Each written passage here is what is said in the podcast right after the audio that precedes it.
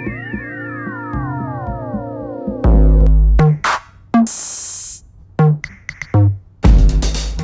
Mês da mulher negra latino-americana e caribenha, que desde 2013 vem se consolidando como Júlio das Peretas, a partir de uma iniciativa do Instituto da Mulher Negra Odara. Iniciamos pedindo licença e saudando as que vieram antes de nós, Dandaras, Terezas, Lélias, Beatrizes, Marielles e todas que abriram caminho para que pudéssemos hoje exercer a liberdade também através de nossas vozes. Todas que carregam um legado que nos ajuda, ainda hoje, a entender e abraçar nossa identidade enquanto mulheres negras e latino-americanas, americanas ou ameríndias, como escreveu Lélia Gonzalez. Inclusive, esses foram termos cunhados por Lélia, que falam sobre a identidade de mulheres americanas que também são atingidas pelo racismo por conta de sua ancestralidade africana ou vinda dos povos originários do continente. Mas esse assunto é longo, e ainda esse ano vamos aprofundar ele num episódio dedicado à construção da identidade da mulher negra latino-americana e caribenha. É nítido que o legado das mulheres que vieram antes nos ajudam a perceber nossa existência, não só a partir de uma estrutura que nos oprime, mas principalmente entendendo que nossas vidas são potentes e capazes de subverter males como o classismo, o machismo e a supremacia branca. Agora que já pedimos licença às que abriram os caminhos para que chegássemos até aqui, desejamos que você seja muito bem-vinda e muito bem-vindo ao Designers Diaspóricas, o podcast que busca construir narrativas antirracistas no mundo do design, da arte e da tecnologia. A gente está bem feliz em anunciar que esse é o nosso primeiro episódio produzido em parceria com a Criou Podcasts. Uhul! Eu sou a Ruth. E eu sou a Nina. E hoje a gente vai conversar com Lia Nazura. Nazura, fica à vontade para se apresentar, para quem está te ouvindo, começar a ter dimensão dessa mulher maravilhosa que a senhora é, por favor. Oi, gente. Eu primeiro queria falar que eu tô muito feliz, muito mesmo pelo convite. É, é muito bacana estar tá participando de conversas tão construtivas com projetos que eu admiro bastante, né, e que me identifico bastante também. Meu nome é Nazura, eu sou artista visual e design da Zona Leste de São Paulo, é, criada e nascida no bairro chamado Jardim Robru, no extremo leste. É, desenvolvo trabalho sobre o pensamento decolonial a partir de uma perspectiva negra, né? Porque eu acredito que existem vários pensamentos decoloniais que partem de vários lugares, mas eu foco nessa perspectiva negra usando o afrofuturismo como como catalisador desses pensamentos, assim. Eu vejo o afrofuturismo como uma possibilidade e uma potência gigantesca da gente poder repensar as nossas estruturas sociais, históricas, temporais. E o meu trabalho, ele fala muito disso, né? A minha pesquisa, ela tá muito conectada com a questão da espiritualidade negra, com o meu corpo enquanto território que habita um espaço colonizado e como esse corpo ele reage a esse espaço e como ele se constrói e se reconstrói é, dentro da, da história e da minha trajetória, assim. É, num, num, num todo, é isso que eu faço, assim, essa é a minha pesquisa e é isso que eu dedico a minha vida e o meu tempo para construir. Eu fiquei toda arrepiada aqui. Ruth, amiga. Puxa aí teu bonde. Como vocês já puderam perceber, esse episódio vai ser um episódio cheio de arte, feminismo e decolonialidade. A gente tá super animada, então, sem mais delongas, vamos para o nosso bate-papo.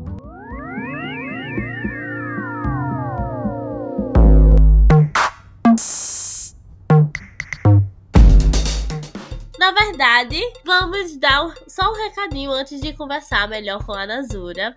Esse episódio que você está ouvindo é muito especial. Ele é o primeiro que estamos lançando em parceria com a Griot Podcast, produtora que a gente admira há muito tempo. E com essa parceria veio o impulso para iniciarmos o nosso financiamento coletivo contínuo, onde você, querido ou querido ouvinte, pode apoiar nosso trabalho com a quantia que você puder, incentivando não só o nosso podcast a continuar existindo, mas também o podcast Política é Massa. Produção incrível que fala sobre política de uma forma acessível e crítica. E todos os outros podcasts produzidos pela Griot Podcasts, como Gritaram-me Negra, como o Xie Podcast seu apoio, além de incentivar a gente a continuar trazendo conteúdo mensal feito com cuidado, comprometimento com o antirracismo, também nos está nos ajudando a nos equipar melhor e poder nos dedicar a cada dia mais à construção do design diaspóricas. Você pode saber mais sobre como apoiar no link apoia.se apoia-se barra Griot Podcasts, tudo junto, sem acento. Nossas vozes vêm de longe e com o seu suporte a gente tem certeza que elas vão reverberar por muito tempo. Então fica aí o recadinho do Caio Santos, que é que tá à frente assim da Griot Podcast para vocês ouvirem rapidinho. E logo em seguida a gente vai para o bloco 2, que é o nosso bate-papo. Oi, eu sou Caio da Griot e antes da gente começar o episódio de hoje, deixa eu te falar um negócio. A Grill Podcasts agora tem uma campanha de assinatura. A partir de R$ reais, sim, R$ reais, você impulsiona a criação de podcasts independentes, diversos e ainda ganha algumas regalias como apoiador. Apoiando a Griot, você vai apoiar podcasts como Política Massa, o Designers Diaspóricas, o Migritaram Negra e o Xie Podcast, além de ajudar a criação de novos podcasts saindo da nossa cozinha. Com bem pouquinho, você ajuda as nossas vozes a chegarem cada vez mais longe, o que vai significar tudo pra gente aqui dentro. Se você acha que faz sentido apoiar a nossa produtora, acessa apoia-se.se barra Podcast e fortaleça a mídia preta e independente. Nossas vozes vêm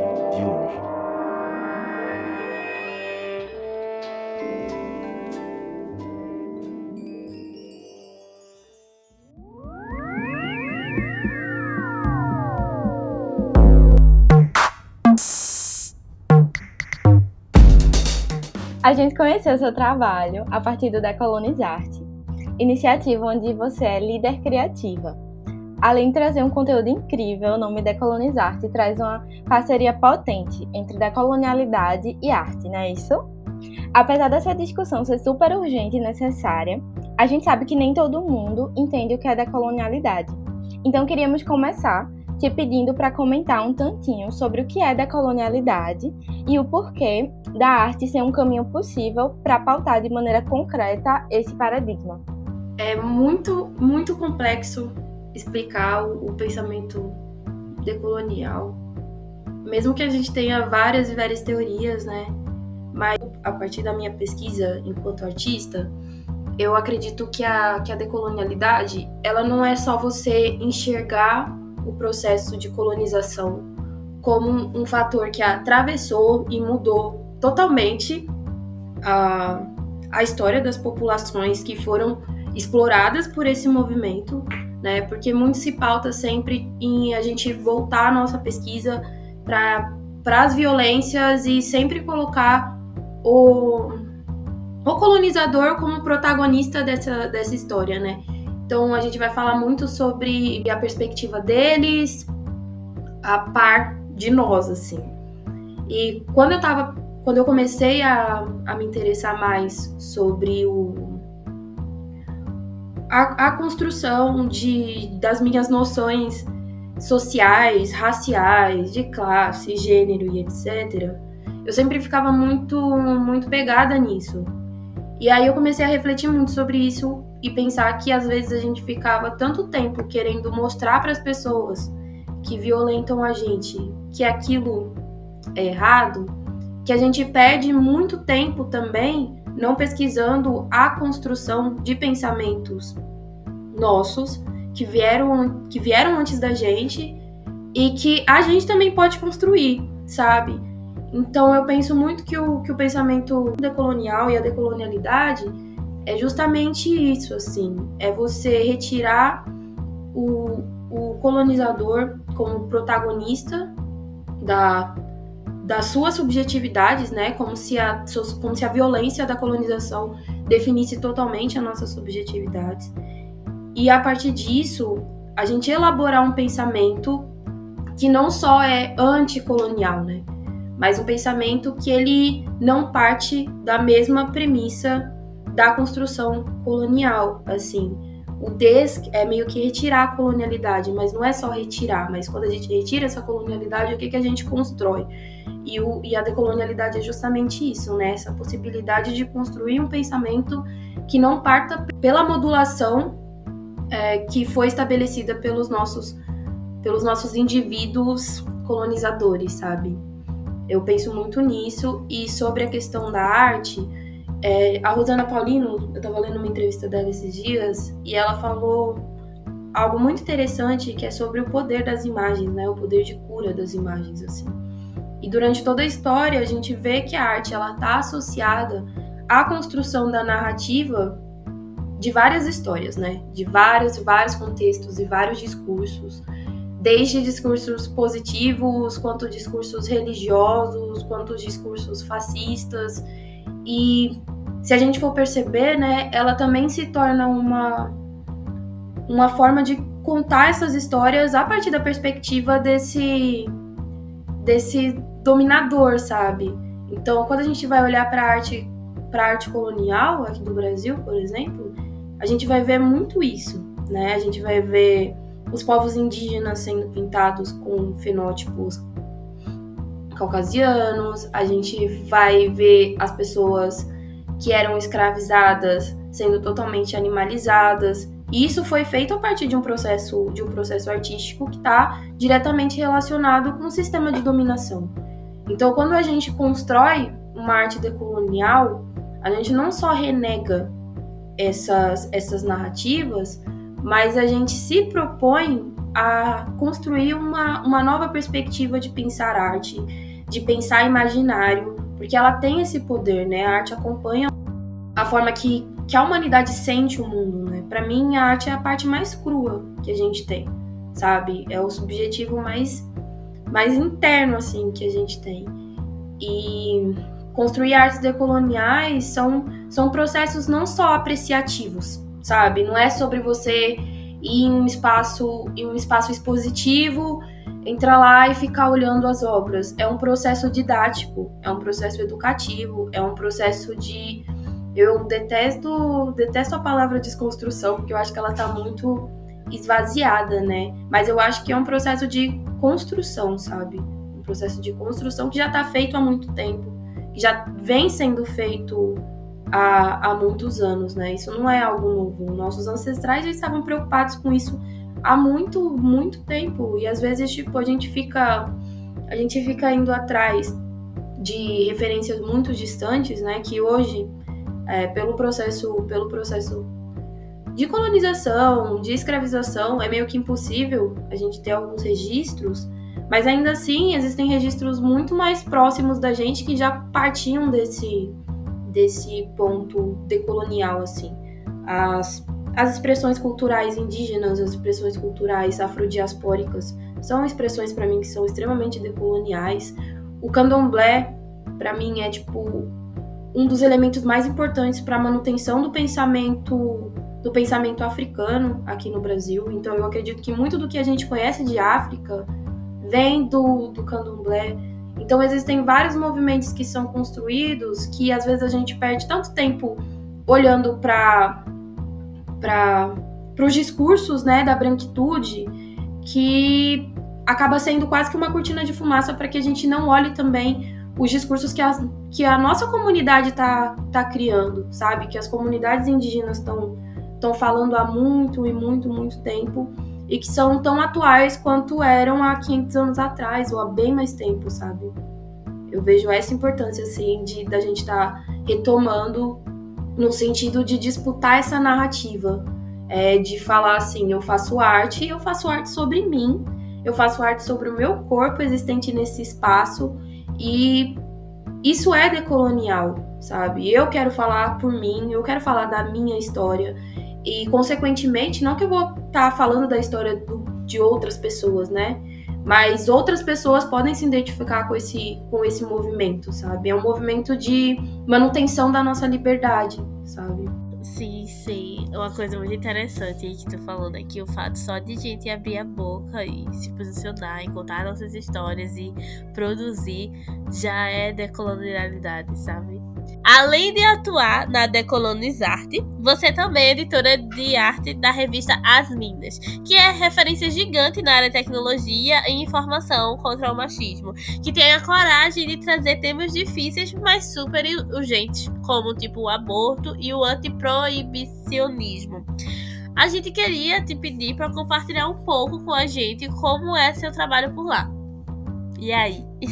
Eu sou artista, mas eu trabalho com design desde 2016, né? É, meu primeiro estágio foi em design, aí eu fiquei assim, ai não, nunca mais vou fazer isso na minha vida e hoje eu tô aqui, né? Mas eu aprendi a amar muito fazer design, eu gosto muito, eu tenho uma cabeça de design, eu penso como design, então não tem como fugir muito disso, né? Tem até elementos do design dentro da, das obras que eu produzo. Não faz muito tempo que eu entrei nas Minas, eu entrei em abril desse ano. E tá sendo um processo muito legal, porque antes eu trabalhava na parte de agência, né? De publicidade, eu era, eu era diretora de arte de agência. E é um rolê muito diferente, assim. Eu já trabalhei em instituto, em ONG, em áreas do terceiro setor, sabe? Organizações do terceiro setor. Meu primeiro estágio foi no terceiro setor. E é uma dinâmica muito diferente da, do que a gente está acostumado nas agências, né? É... E eu tô curtindo muito, assim, eu me sinto, me sinto muito bem no espaço, é um espaço muito acolhedor. Trabalhar só com mulheres também é um negócio muito incrível, porque a gente sabe a diferença que é, né? É... A, a minha área, né, a área da criação, e do design é uma área muito, como várias outras, muito embranquecida é, e muito heteronormativa e masculina, sabe? Então é muito difícil você ter é, diretores criativos que são da área da direção de arte negros, assim, sabe? Eu nunca tive. Eu tive um DC, só que ele era da, da área de redação, mas eu nunca tive um, um diretor criativo negro. Ou negra, né? Que é bem mais difícil a gente achar a mulher que tá nesse, nesse coordenando uma equipe de criação. Então, tá sendo um processo muito diferente, porque as, as hierarquias lá, elas são, elas são estruturadas de uma maneira diferente, os diálogos são feitos de uma maneira diferente. Então, é, é um novo formato, assim, de trabalho em que eu me sinto muito confortável para poder dialogar com todas as mulheres que trabalham lá. Eu me sinto muito acolhida. E aí, o trabalho acabou se tornando também outra rede de apoio que eu construí, a gente tem conversas mediadas com psicólogas, o que eu acho muito importante também nessa pandemia. É, e lá eu trampo na parte de identidade visual junto com a Bárbara. A gente cuida de toda a parte de arte, então assim, o que sai no site, o que sai nas redes sociais, a, as artes das campanhas, é a gente que cuida. E é muito bacana porque eu tenho muita liberdade criativa para propor a identidade das minas é algo que permite a gente a gente brincar bastante, então não é como você mexer numa identidade de, de um cliente que já é totalmente estruturado e fechado e a gente precisa seguir a risca e acaba limitando um pouco a nossa criatividade. Lá não, lá a gente tem bastante liberdade para propor, para dar ideia, para ajudar a desenhar as campanhas. Então tá sendo uma experiência super legal. E uma coisa que eu vejo assim de diferente nesses espaços, e eu acho que mulheres em geral, assim, devem se identificar com isso, não só as mulheres negras, que é quando a gente entra em algum espaço é, majoritariamente masculino, assim, é, rola muito aquela sensação de autossabotagem, sabe? Tipo, nossa, será que eu realmente sei o que eu tô fazendo? Eu ficava me questionando muito isso durante muito tempo, assim. É, e eu vi que isso era muito um sintoma da estrutura mesmo, porque eu sabia, gente, eu estudei, né? tipo, eu já tinha trabalhado com isso várias vezes. Mas mesmo assim, todo projeto novo eu ainda me questionava se eu sabia o que eu estava fazendo realmente. E lá eu não tenho essa insegurança. Eu me sinto amparada em relação a isso, porque eu me sinto segura para propor as coisas. Eu sinto que meu trabalho é respeitado dentro do espaço. E isso para mim é muito importante e E, consequentemente, isso também alimenta muito a, a criatividade que a gente tem, né? Porque trabalhar num espaço que a gente se sente confortável é muito melhor e muito mais saudável para se manter criativo, né? Porque no design a gente não tem essa de, ah, eu preciso esperar a inspiração aparecer para que eu faça essa peça. Não, não é assim, é muito mais técnico, né? Mas mesmo assim a gente precisa se manter criativo para ter ideias diferentes. E tá num espaço que te que te suga de alguma forma, que te desgasta, vai minando aos poucos a sua seus potenciais criativos, sabe? Porque a sua cabeça não tá bem. E eu tenho muito essa ideia de que, tipo, o nosso corpo, a nossa mente, a nossa saúde sustenta todas as áreas da nossa vida, sabe? E quando isso começa a ser afetado, as nossas potências também vão começar a ser afetadas. Então eu não sinto as minhas potências afetadas trabalhando para as minas. É bem, bem legal. Ai, que tudo! Que massa, vai escutar isso, assim. É, é incrível mesmo trabalhar em, em um ambiente só com mulheres, assim. Eu nunca trabalhei de maneira remunerada dessa forma, mas eu já participei de um bootcamp da Reprograma, que é tipo uma ONG que tem o objetivo de trazer mulheres é, para a área da tecnologia, ensinando programação. E aí só tem mulheres na equipe, de vez em quando eu participo como monitora de umas aulas e tal, e é sempre uma energia muito massa.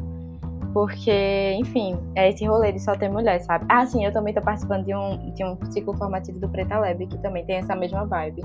E, enfim, é, é incrível. E é muito bom quando a gente consegue trabalhar em coisas que nos alimentam, né? É, mas eu vou para a próxima pergunta agora. é, partindo desse contexto que nós duas somos apaixonadas pelas suas artes, pelo seu jeito único de mesclar cores, elementos culturais diversos, desde os relativos à identidade americana até elementos com a vibe mais otaku, e no meio disso tudo, ainda passando pelo apelo tecnológico típico do afrofuturismo, queríamos saber como foi que a senhora começou a desenhar e o que faz querer desenhar, o que te inspira, enfim. Eu desenho desde que eu me entendo por gente, assim, tipo, desde muito, muito, muito nova. Eu não consigo lembrar de uma fase da minha vida que eu não estivesse desenhando, sabe? É, e eu sempre tive essa vontade porque o meu pai desenhava, né? E eu via ele fazendo alguns trabalhos e eu ficava, eu achava aquilo, nossa, eu achava muito legal. E aí eu ficava, gente, que mágico isso, né? Eu acho o processo do desenho muito mágico. É você criar possibilidades para uma folha em branco, assim, sabe? Ou você conseguir, a partir do, a partir do seu corpo, colocar em algum suporte é, algo que você tá vendo ou que você tá sentindo. Então, para mim, desenhar sempre fez parte da minha magia pessoal, sabe? E para mim, essa, essa, essa parte lúdica do desenho é o que me inspira muito até hoje, sabe? É, geralmente, às vezes, por conta do, da quantidade de trabalho, ou às vezes das demandas do trabalho, eu falo não só o trabalho, o trabalho formal, né? Mas até tudo, assim, todos os trabalhos que a gente tem que gerir, desde os trabalhos domésticos até os financeiros. E o formal, a, a, o cansaço acaba, acaba brecando um pouco, né? Esse, esse processo do desenho. Então, eu tento sempre voltar para essa fase, assim, onde o desenho era, era muito lúdico para mim. E não me preocupar muito, assim, com, com que as pessoas vão estão esperando do que eu faço, sabe? Porque eu acho que isso breca muito o, o meu processo criativo. Então eu desenho basicamente o que eu quero e o que eu gosto. Eu posso fazer algo tipo sobre um sentimento muito profundo que eu tô sentindo, ou, ou às vezes eu quero desenhar uma fanart de Naruto. Eu vou desenhar uma fanart de Naruto. Eu não tenho esse esse Nossa, problema, eu assim. amo, desculpa ter interrompido, mas eu amo. Tem um no teu Behance que tu fez Sasuke e Naruto. Ai, eu amo aqueles. É, só que mexendo com os atores negros. Menina, eu Sim. fiquei encantada. Eu disse, meu Deus, que maravilha. Pode Nossa, continuar, desculpa, isso aí foi só uma Nada. observação. Nada. Não, eu gosto muito, assim. Foi assim que eu comecei a desenhar em 2015. Eu entrei na ETEC, aqui em São Paulo, né? Na ETEC de Coatira. E aí eu tive contato com professores que são artistas. E eu fiquei muito impressionada com aquilo, né? Porque antes de entrar na ETEC, eu passei por, pelo processo de ficar reproduzindo as coisas assim que eu via. Eu não tinha uma identidade no meu traço. Então, isso é muito bom também, né? Porque a gente acaba apurando muito a nossa observação e o desenho parte muito da observação, tipo, muito assim, é uma das bases fundamentais do desenho é a observação. E aí foi o Urso e a, e a Lu Barros, que foram dois artistas que eu conheci que tinham uma identidade muito marcante no traço deles. E eu fiquei encantada com aquilo, sabe? E eu falei, não, é isso que eu, que eu preciso na minha vida, é isso que eu quero desenvolver. E aí em 2015 eu comecei essa pesquisa de ir atrás do meu traço, ir atrás da minha identidade. É, e ele começou a surgir, assim, porque ele já tá na gente, né? A gente só vai deixando ele, ele sair, ele começou a surgir. E em 2016 eu entrei na, na universidade de artes visuais já com, com, com uma identidade no meu traço mais estabelecida. Mas aí na faculdade eu passei por um processo muito diferente.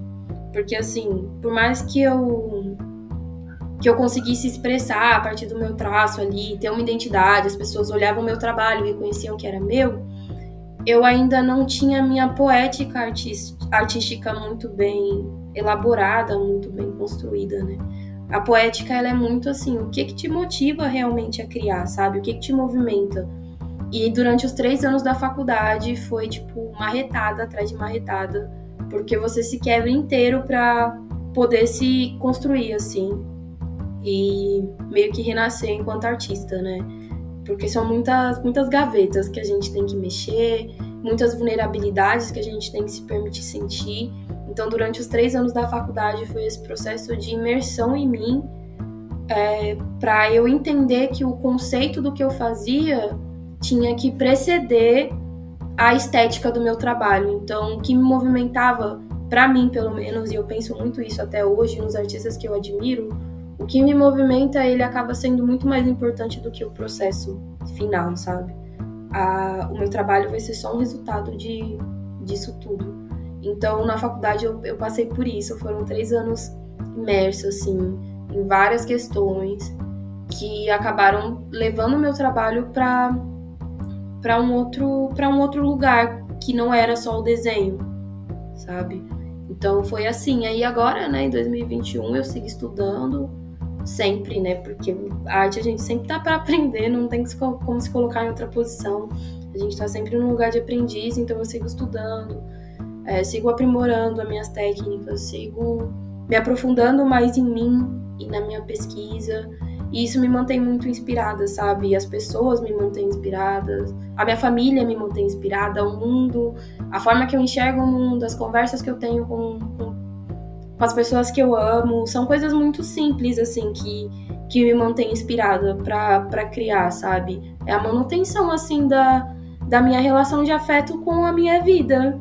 E isso, para mim, é a coisa mais importante que a arte me faz cultivar, sabe? Sim, sim, que lindo. Adorei.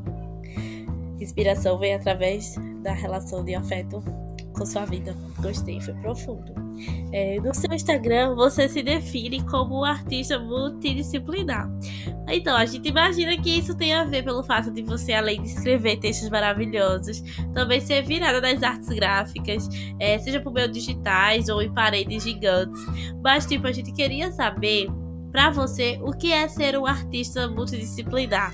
Como você define para alguém que nunca ouviu essa palavra, nunca ouviu esse termo, ou tem alguma dúvida do que é um artista multidisciplinar, o que é que faz? Tá, deixa eu pensar aqui. Bom, é, como eu falei, nesse processo da universidade, né, falando de um processo pessoal, é, na universidade eu vi que o desenho só não estava contemplando aquilo que eu queria expressar. E quando a gente faz artes, artes visuais, a gente tem contato com várias linguagens artísticas, né?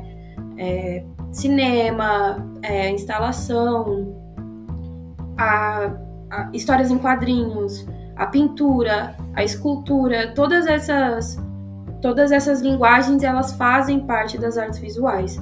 Então, quando um artista ele se identifica com alguma dessas linguagens, ele costuma dizer que ele é, por exemplo, se a pessoa só faz pintura, ela fala que ela é, é ela pinta, sabe? se a pessoa faz escultura, ela fala que ela esculpe. Então tem isso, né, que eu, eu costumo chamar de linguagem mais, mais puristas, que são artistas que trabalham com uma, uma única linguagem. Mas atualmente isso é muito, muito raro até. Porque isso foi muito quebrado com os movimentos contemporâneos, né? Se a gente for estudar os artistas contemporâneos, eles fazem várias coisas, sabe? Eles fazem pintura, fazem escultura, fazem cinema, fazem música. E aí tem dois termos que eu acredito que contemplam essa, é, esses vastos movimentos assim de produção, que, é, que são os artistas multimídia e artistas multidisciplinares. Eu costumo, eu não, eu não gosto de falar multimídia porque eu não trabalho só com mídias, assim, eu não trabalho só com, com suportes específicos.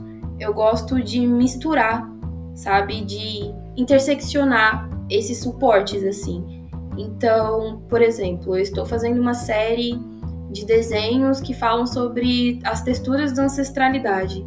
Só que o desenho só não estava contemplando essas texturas. Ah, então eu vou projetar esses desenhos em cima de um grafite que eu desenhei.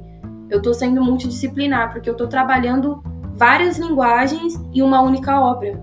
E eu penso que o meu trabalho ele faz muito isso, tipo, desde a escrita, do início do processo da escrita, aí eu vou e desenho, e aí quando eu vejo que aquele, aquele desenho não está contemplando aquilo que eu quero. Eu escrevo um roteiro de uma HQ, eu escrevo um roteiro de um filme, ou eu vou fazer uma pintura para dar continuidade com aquilo, sabe? E quando eu for apresentar isso para as pessoas, tudo isso vai fazer parte de uma mesma obra. Eu vou misturar essa pintura dentro de uma instalação que eu vou criar. Então, para mim, a multidisciplinaridade ela vem disso, de você trabalhar com diversas disciplinas, né, com diversas linguagens dentro da arte para falar às vezes de propostas muito singulares. Então, eu não consigo é, colocar meu trabalho hoje só no desenho, sabe? Meu trabalho ele não, não dá, eu fico me sentindo, não sei, sabe quando você fica insatisfeita, você come ali não tá saciado? É muito nesse, nesse sentimento, não, não contempla aquilo que eu quero passar. Então, as outras disciplinas, elas vêm me dando mais suporte para poder falar de várias coisas sem deixar que eu me perca no meio de, de tudo isso, sabe? Porque eu não me considero uma artista que faz uma coisa só. Não me considero uma pintora, não me considero escultora, não me considero desenhista, ilustradora só, sabe? Eu faço muita coisa para denominar isso com, com um adjetivo. E aí eu fico tipo, ah, é isso, né? Eu acho que eu sou multidisciplinar porque eu faço muita coisa e é assim que eu explicaria para as pessoas o que, que é essa multidisciplinaridade, que é algo muito presente, assim, na, na nossa contemporaneidade, né? Sim. O fato de pegar diferentes conhecimentos, né? Que, diferentes habilidades e produzir, mesclar elas. Top, maravilha. Sim, total. E eu penso muito que colocar esses movimentos em caixas ele parta muito também de um pensamento branco colonial, sabe? Porque, tipo, quando a, a Academia Imperial de Belas Artes ela foi, foi colocada aqui, eram matérias muito específicas que eram passadas, né? Quando a gente vai ver esses movimentos de artistas da que a gente chama de, de história da arte, mas na verdade é uma história da arte eurocêntrica, né? Não é história da arte geral, é uma história da arte eurocêntrica é muito se, se dividia, assim, né? Tipo, se categorizava a partir de uma linearidade, a partir dessas belas artes, da arquitetura, da pintura, da escultura, sempre numa polidez e num classicismo muito, muito grande, a retomada desse classicismo e etc. E eu não, não me contemplo muito com essa perspectiva, sabe? Eu não acho que eu preciso fazer algo que está dentro desse desse molde para me sentir uma boa artista. Isso é uma pressão que a gente, enquanto artista, sofre muito, sabe? Porque, assim, são dentro do mercado de arte, né, e desse mundo capitalista que a gente vive, muitas vezes os artistas multidisciplinares, é, por trabalhar com linguagens muito subjetivas e muito múltiplas, às vezes são trabalhos que não, que não podem ser vendidos, que não são trabalhos materiais, às vezes são trabalhos sensoriais para você chegar, sentir a obra e, e é isso, sabe?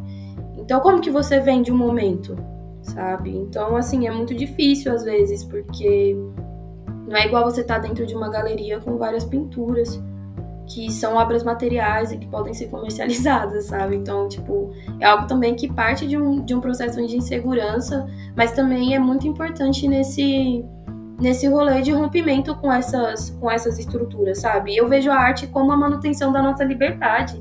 Então ficar presa nisso, é, me vendo enquanto artista decolonial seria muito contraditório, sabe? Incrível, porque pra mim faz todo sentido, assim, tudo que tu falou, principalmente porque, tipo, quando você, por exemplo, desenha, né, que é meio que pelo que eu entendi da tua história, assim, de onde tu parte e vai abraçando outras, outras técnicas também.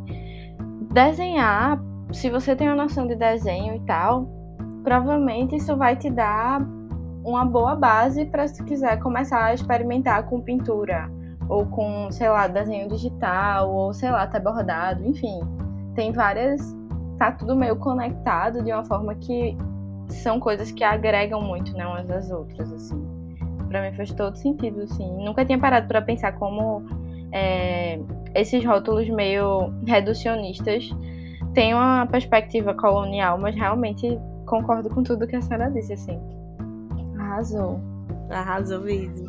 É, enquanto você tava falando, isso me lembrou muito um texto que eu tinha lido uma vez, que tava falando sobre assim, ah, o fato de ninguém ser insubstituível, entretanto, ninguém consegue, por exemplo, fazer com que é, no sentido de passar a mesma energia de você que você passa, sabe? Tipo, você é um ser humano que, tipo assim, toda a sua complexidade tem várias coisas ali que lhe complementam, lhe preenche e tal.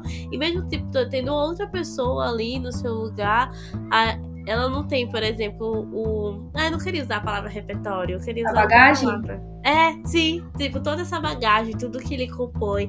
Então é tipo você construir com, com o seu todo mesmo, sabe? Me lembrou muito esse texto. Chique. E é, com isso, né, a gente vai caminhar para o nosso terceiro bloco, que é o Momento Sankofa.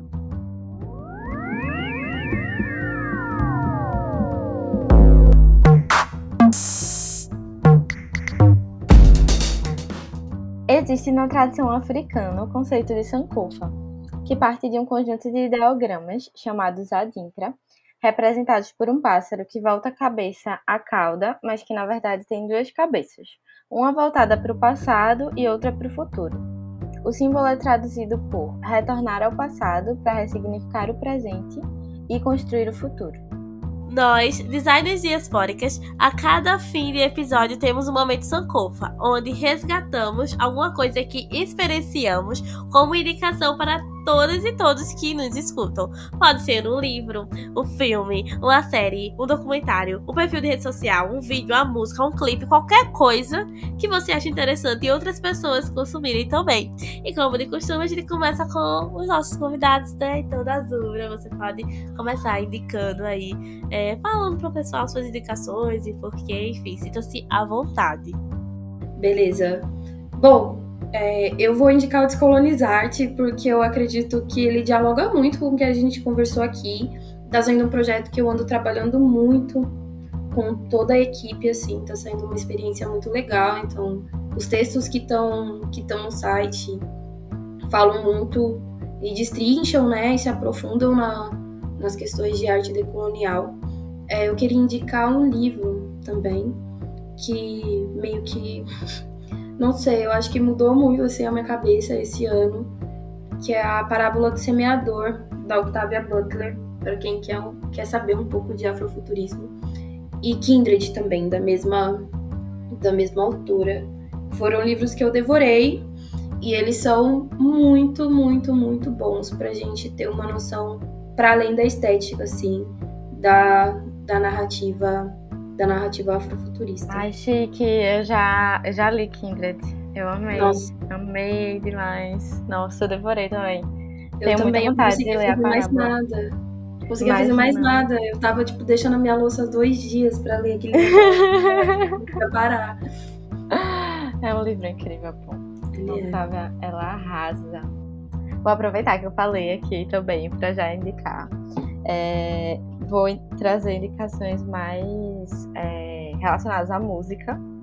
Primeiro é um clipe que foi lançado em junho, foi talvez a minha o meu lançamento favorito de junho, assim, que se chama Dali, de uma artista chamada Bel Puan. A Bel Puan, ela é, já foi foi a, ganhadora do Slam das Minas Brasil de algum ano que eu não lembro, talvez 2015, 2016, foi para a França representando o Brasil, enfim. E eu conheci ela mais como slammer, mas ela lançou é, esse clipe dessa música chamada Dali, que é um trap, assim, incrível.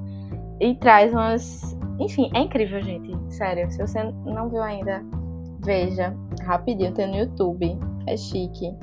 E a minha outra indicação também é musical. É o novo disco da Cristal, o Quartzo, que também é muito bom. E é isso.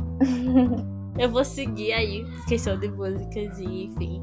É, eu vou indicar o show de Emicida, o ao vivo, amarelo, que agora tá na Netflix. Quem acompanha os Adias Fora já sabe que eu sou meio louca assim por homicida, né? Eu já tenho indicado no documentário, mas agora ele lançou um show todo completo. Eu não assisti o show ainda, gente. Eu comecei a assistir ontem. Mas estou indicando porque eu sei que é maravilhoso.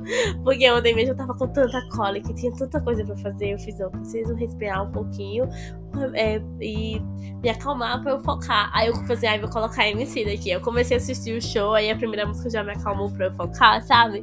Então eu acredito que o show todo vai ser maravilhoso. Então eu vou indicar o show dele ao vivo e também indicar o álbum. Eu não sei se eu já indiquei, mas tem um, o álbum novo de Jonga, se chama Nu. E que também é muito bom. Então, essas são as minhas indicações de hoje. E antes de acabar o episódio, a gente queria lembrar a nossa felicidade de estarmos agora com financiamento coletivo contínuo, onde você pode apoiar o nosso trabalho através do link apoia.se barra Podcasts e também agradecer muito a Nazura por ter topado, por ter tirado um tempinho no dia do aniversário do pai dela pra gravar com a gente. Enfim, é, gratidão. Chama ele com a gente e canta parabéns. Brincadeira. e é isso. Gente, o Leonino não, não, não enche o ego, não. Não pode dar corda, né? Não pode dar pode. corda, senão ele toma conta de tudo. Sim, ele vai criar um episódio só pra ele. Vai precisar de um episódio só pra ele. Meu Deus. É isso, muito obrigada, Nazura. A gente aguardou muito pra esse episódio. Foi maravilhoso. E que você fique disponível para próximas, para próximos, próximos episódios, próximos momentos, coisas que a gente planejar. E aí esse restinho de ano vem com tudo e próximo ano também. Ai, gente, eu que agradeço, de verdade. Foi muito gostoso conversar com vocês. Ai, eu que, que fico muito feliz, assim, de estar tá, tá trocando sobre, sobre essas questões. Ai, que tudo, que tudo. E para finalizar o episódio de hoje, vamos deixar a música Indígena Futurista da Catumirim e a música fala justamente sobre nos querem apagada, mas eu vou brilhar, porque assim como foi dito, dito pela Nazura no episódio de hoje, sermos quem somos, contar nossas histórias, é, trazermos essa representatividade, mostrar nossa identidade já é uma forma de decolonialidade. Então vamos existir e mesmo difícil, vamos prosseguir. Na favela o Estado me jogou com sequelas, esqueci quem eu sou. Mas a minha volta, olha o que causou. Vou banindo, banindo no canto e no flow. Me querem apagada, mas eu vou brilhar. O bicho da mata virou popstar. Nossa terra é viver, não vão entrar. Aqui é nobreza, nós vamos reinar. Me querem apagada, mas eu vou brilhar. O bicho da mata virou popstar. Nossa terra é viver, não vão entrar. Aqui é nobreza, nós vamos reinar.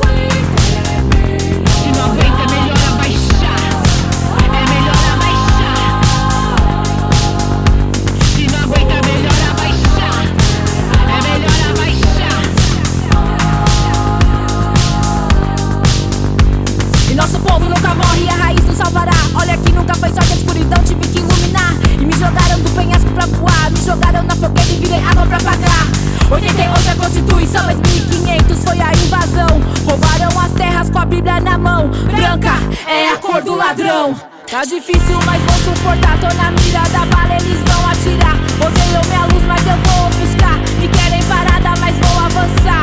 Tá difícil, mas vou suportar. Tô na mira da bala, eles vão atirar. Odeio minha luz, mas eu vou ofuscar. Me querem parada, mas vou avançar.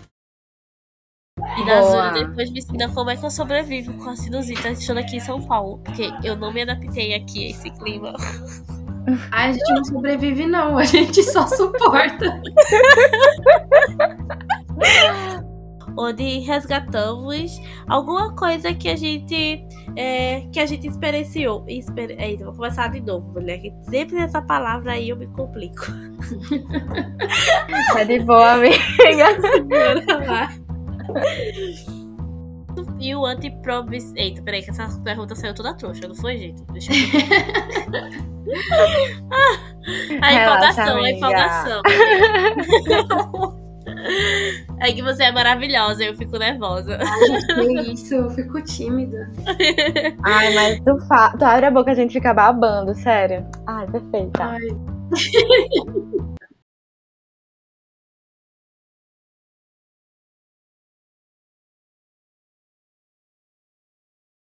Woo!